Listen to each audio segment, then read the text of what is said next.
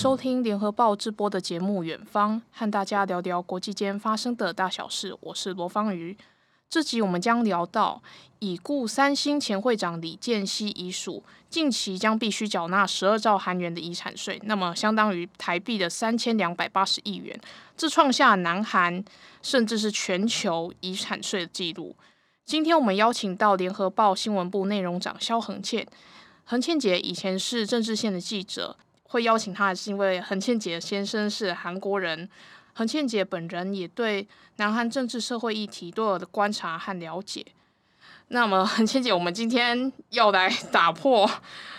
万千少女的粉红泡泡，但向大家介绍暗黑版的继承者们。恒倩姐好，哎，大家好，我是恒倩，很高兴又来到远方跟大家聊一聊。观众注意啊，那个继承者们，韩剧都是骗人的，他们不谈恋爱，他们现在忙着缴税。首先，我们先跟观众介绍一下这三千两百八十亿是什么概念。三千两百八十亿元，我记得台湾遗产税最高纪录是我们的王永庆先生，他的遗产税是一百一十九亿。那么这样算起来就是近三十倍的金额。如果大家还是不清楚的话，我再举一个例子：豪猪隐园一户以十八亿算的话，那么一栋是四十户，这一笔遗产税可以买四点五栋。恒倩姐，其实听说好像遗产税他们不叫做遗产税，为什么啊？在南韩，如果用专有名词来讲的话，他们的用语应该叫做继承税。那继承税其实跟遗产税大致上是类似的，只是说他们的纳税主体是不一样的。遗产税主要是以过世的人来计算他的财产，然后从中间扣除。那继承税的话，就是以继承人所分配到的财产。然后他们必须从这个部分当中各自去缴纳一笔税款，所以这个在南韩的用语来讲是比较常用的用语是继承税。也就是说，继承税就是继承人缴纳的税。简单来说是这样。那为什么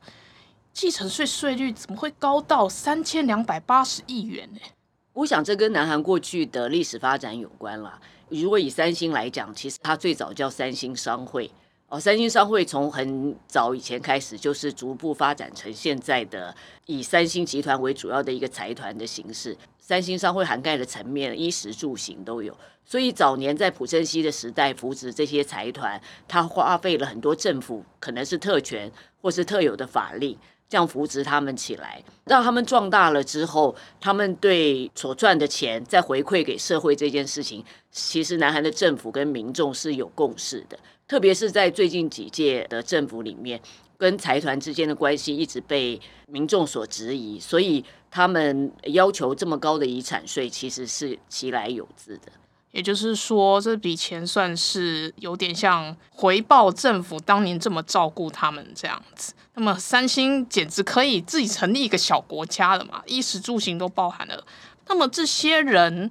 财阀们，或者是稍微有钱一点的南韩人，例如什么律师啊、检察长这些职业，会用什么方法减少甚至回避继承税？难道他们不能生前赠与吗？因为我们可以生前赠与，在一定的额度内，慢慢的把遗产给赠与出去。像李健熙来讲，我想他自己在其他方面的投资，包括艺术品，或者甚至他成立大邱的职业棒球队，他曾经还一度想投资史匹柏的梦工厂。就是他们会利用很多种的方式，把他的投资分散出去。那在他们生前，其实已经用尽了各种方式，然后来规划他们身后的一些财产的分配的事情。那当然，像现在南韩有很多，也许比不上财富，比不上李健熙这样子，但是也是算是有钱人。他们其实这几年都会采取一个隔代赠与的方式。那像我所知道，像在南韩二零一八年的时候，一七年的时候，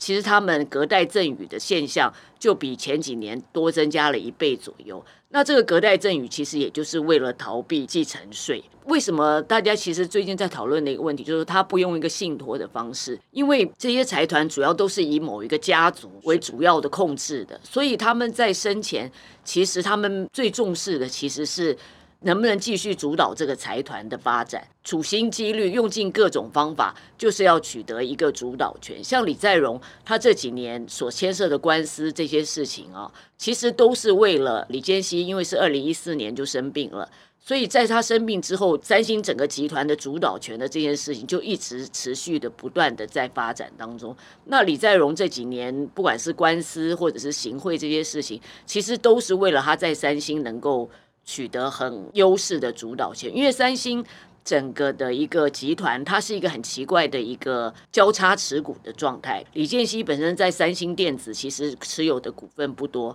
他主要持有的股份可能是三星的其他公司。可是其他公司，它经过交叉持股的这个方式以后，像一个绵密的蜘蛛网一样，那它就可以真的取得三星主要的控制权的地位。所以李在镕在这几年也在他父亲长久的安排之下，那他们其实都一直在进行这个主导权巩固的这件事情。买艺术品、捐球队。投资电影公司，该不会寄生上流也是跟他们有关吧？寄生上流其实广义来讲，它也是三星集团的一个旁支。因为我刚刚讲李健熙的父亲是李秉哲，那他当时创立的是三星商会。三星商会其实涵盖的十一住行面非常多。那李健熙是李秉哲的第三个儿子，他有三个儿子，五个女儿。那照理说，在韩国的传统来讲，通常是由长子来继承主要的会长的职务，可是因为李健熙的大哥他不成才，如果在他父亲看来，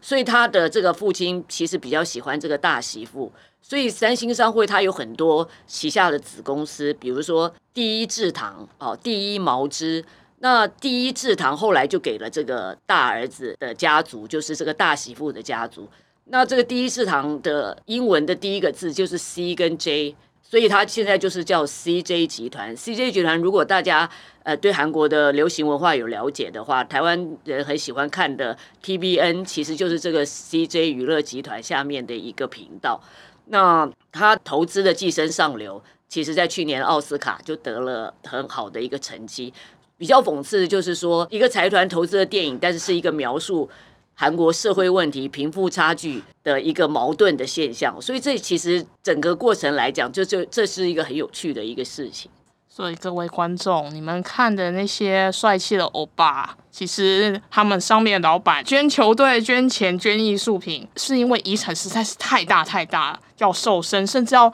包红包，这么大的一个红包给下一代。感觉我们好像比较关心遗产税是多少钱。他们好像不太关心了。那么他们到底关心什么？应该这样讲，就是说他们当然也关心继承税要缴多少钱，否则他们不会这几年处心积虑的啊做了一些安排。但是更重要的是，李在镕在这个三星集团的主导地位能不能巩固？所以他最近因为这个坐牢的案子，就是因为他在二零一五年。被发现行贿这个朴槿惠总统跟她旁边的闺蜜崔顺实，因为她的父亲已经入院了，那他知道他如果不积极做一些运作或者做一些安排，其实他很难在很少的股份之下去取得三星的这个主导的地位，所以他就希望对于他的家族里面有一些的公司能够合并，透过这个合并的方式能够取得他的主导权，然后让他主导的这个。发展能够比较直线型，而不是像原来的像蜘蛛网这么复杂的交叉持股的这个现象。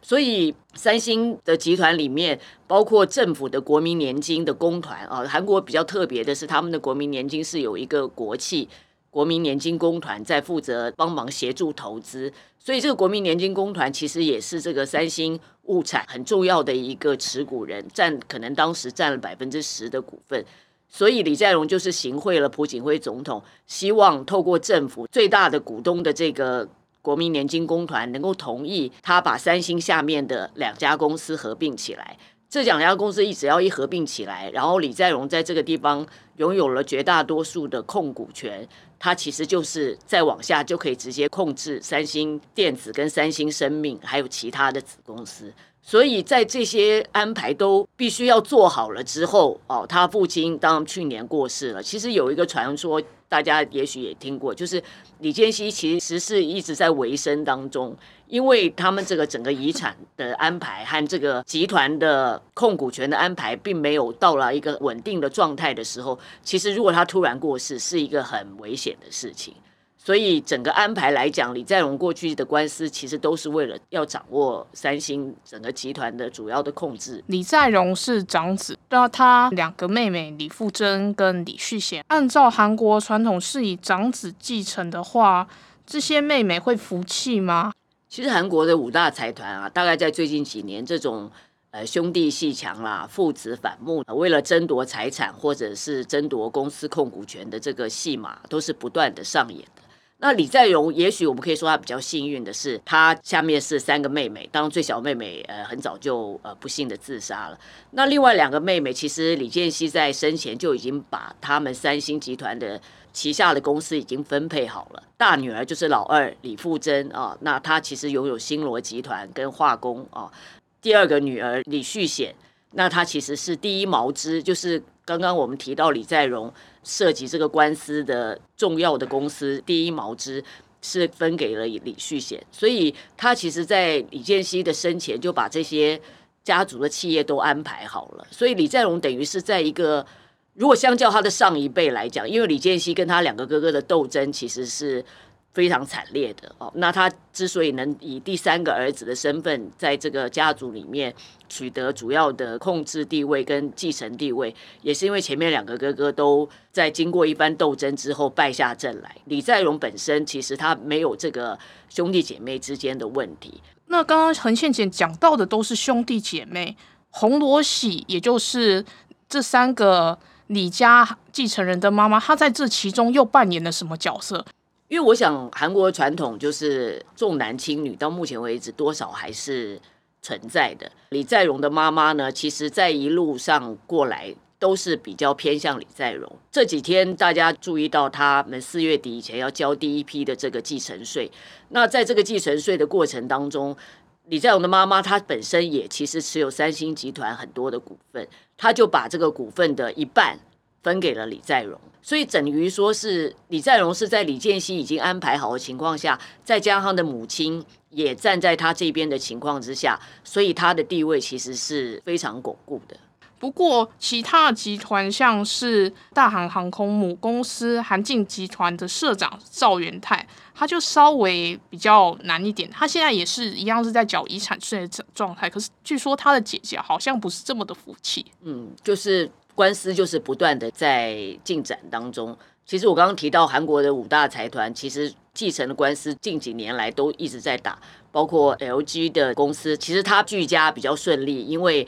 他们在这个过程当中并没有很大的一个争夺。但是像这个乐天集团的就更惨烈了啊，因为乐天集团大家知道，乐天集团。他在第一代的兄弟就已经发生过，因为一碗面的争议。去年过世的这个辛格号跟今年过世的这个新春号，他们本来都是在日本的乐天集团发展的。可是这个新春号就是我们台湾人很非常知道这个辛拉面之父哦，农兴集团的这个负责人，他后来从哥哥这个乐天集团里面一定要发展这个即食面哦，所以他就回到韩国来发展这个新拉面，然后就跟哥哥就分家了。那哥哥现在这个新格号，他有两个儿子，也是在争这个财产。那甚至辛格浩的太太，他站在二儿子这边，所以后来二儿子就把爸爸跟哥哥都赶出了董事会，他自己就继承了这个乐天集团。那去年这个辛格浩过世之后，其实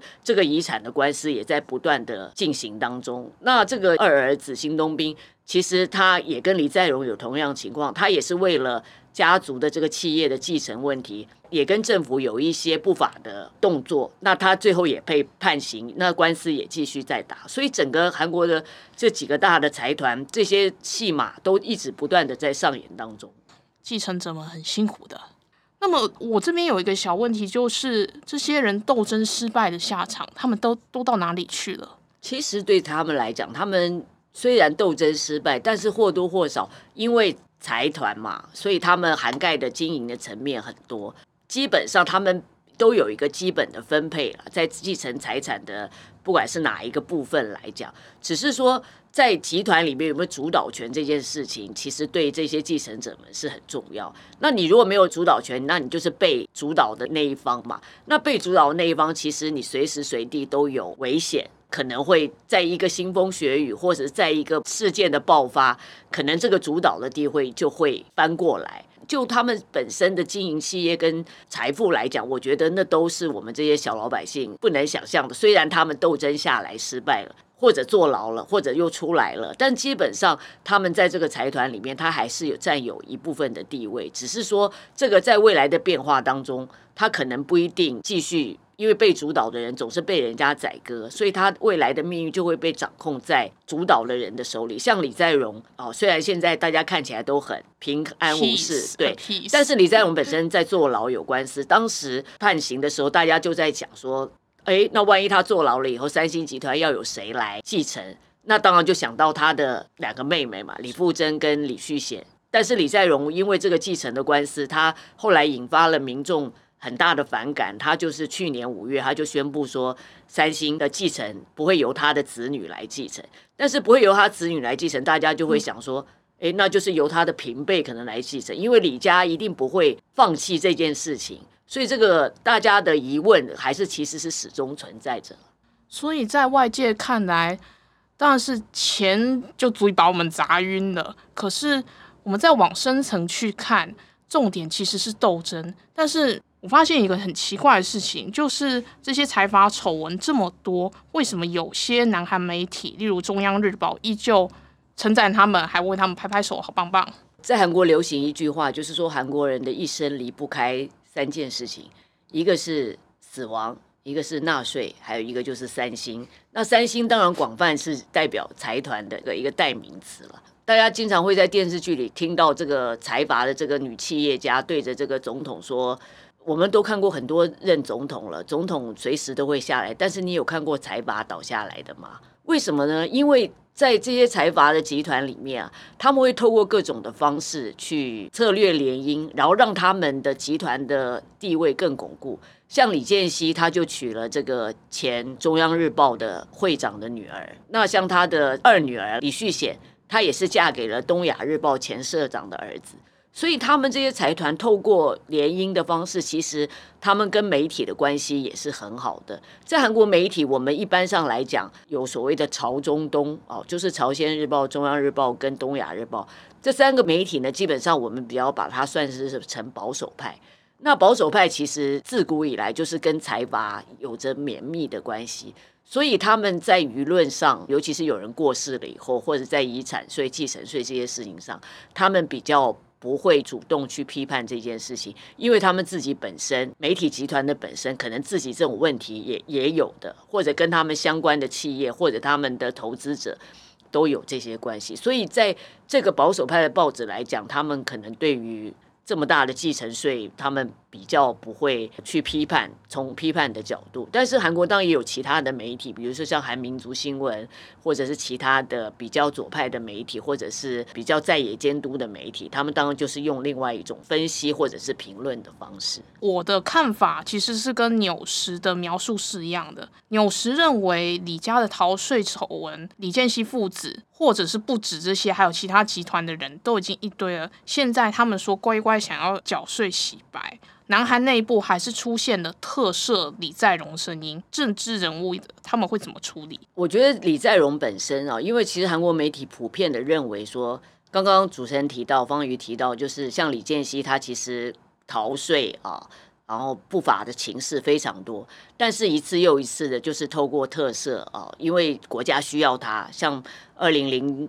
八年、零九年要争取这个平昌冬奥，所以把他特赦出来，让他能够在国际上去争取这个冬奥的主办权。但是他们都没有坐过牢啊，或者坐牢很短的时间。但是这次李在镕来讲，普遍的舆论认为说他至少去坐牢了。表示说，南韩在财阀跟政府之间，或跟司法之间，其实是某种程度有一些进步的，因为这个至少他进去坐牢了。可是因为南韩现在的处境，就是说为什么要特赦李在镕的声音？因为一个是现在南韩的国际的处境的问题。那再来就是说，一个半导体的，现在台湾我们台积电，现在我们是护国神山。那在南韩来讲，三星的半导体当然也算是他们的护国神山。那三星半导体当初也是在李健熙的坚持之下发展出来的。那现在正好可以用这个关键的命脉之后，他们跟美国之间的关系，在这个半导体上其实是可以谈交易的。因为南韩现在疫情的发展，他们的疫苗也是很缺货的。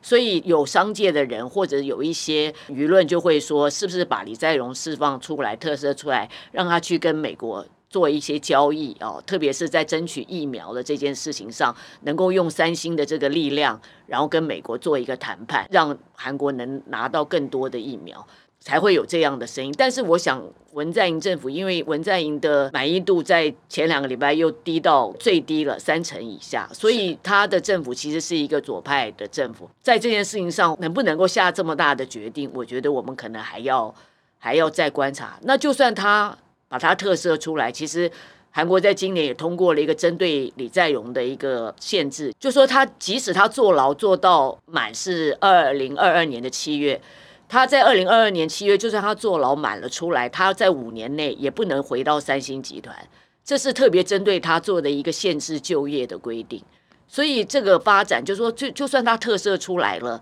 他能不能就如韩国的这些希望他特赦的人，能够在国际上发挥一些作用？我觉得这个可能还是要再观察的。毕竟这些财阀终究是不法的，南韩政府有想过处理这些问题。结构性的根本在根本上处理这些问题吗，就是我刚刚前面提到嘛，韩国人一生离不开三件事情，中间有一个就是三星，就是韩国人的衣食住行娱乐，其实完全离不开财团的范围之内。每一届的政府选举的时候或上任的时候，都会说他们要跟财团要有一个清楚的厘清的关系。这个财阀深入南韩社会这个问题，到底是从哪一位总统开始的？我觉得这个是历史的发展了，基本上从朴正熙的时代就是开始就有发展了。每一届的不管是保守派的政府上台，或者是比较左派的政府上台，大家对于财团都有不同的情节哦。那保守派的政府当然跟财团的关系是非常密切的，他不管是他的政执政者或者司法体系或者什么体系，他们跟财团都是非常密切的关系。那就算左派的政府，他想要整顿财团，可是你一整顿的时候，你你以三星的集团来讲，去年整个他们的营收占 GDP，韩国 GDP 大概五分之一，你这样子的整顿下来，其实尤其是在疫情的这种情况之下，你就很难让他不在整顿的同时，对韩国的经济又不受影响。那我们我讲一个很讽刺对比的现象，就是。昨天有个统计，就是韩国的散户投资三星的比例已经超过了百分之十。过去这在过去来讲是不太可能的事情，因为我们都知道这些集团的股票一定是被大的持有者所掌控。可是昨天的这个统计就是发现散户已经超过了百分之十，就表示说南韩的一般的民众其实对于三星集团，他认为他有前景的。虽然李在镕在坐牢。但是它有前景，所以他们都在投资它。那三星的股票比照去年，它其实也涨了一倍，现在大概是一股是两千多块，去年的时候可能只有一千多块。所以整个南韩的民众或者是政府对于财团的这个情节啊，其实是非常矛盾的啦。南韩民众虽然看到寄生上流会觉得对是一种不公平，但是。财团已经深入了大家的日常生活中，甚至是投资。原来我们从一个小小的继承税可以看到，南韩的财阀、政府以及一般民众千丝万缕的关系背后，居然有这么多的斗争秘辛。继承者们其实围绕的都是权力的斗争，分分秒秒其实都在生死存亡之间。然而，继承税缴的最多，反而是夺得集团最高权力的象征。果然韩剧都是骗人的。再说一次，果然韩剧都是骗人的。少女们记住了。今天非常谢谢恒千姐来跟我们聊聊南韩的继承者们，也谢谢大家，很高兴有这个机会。拜拜。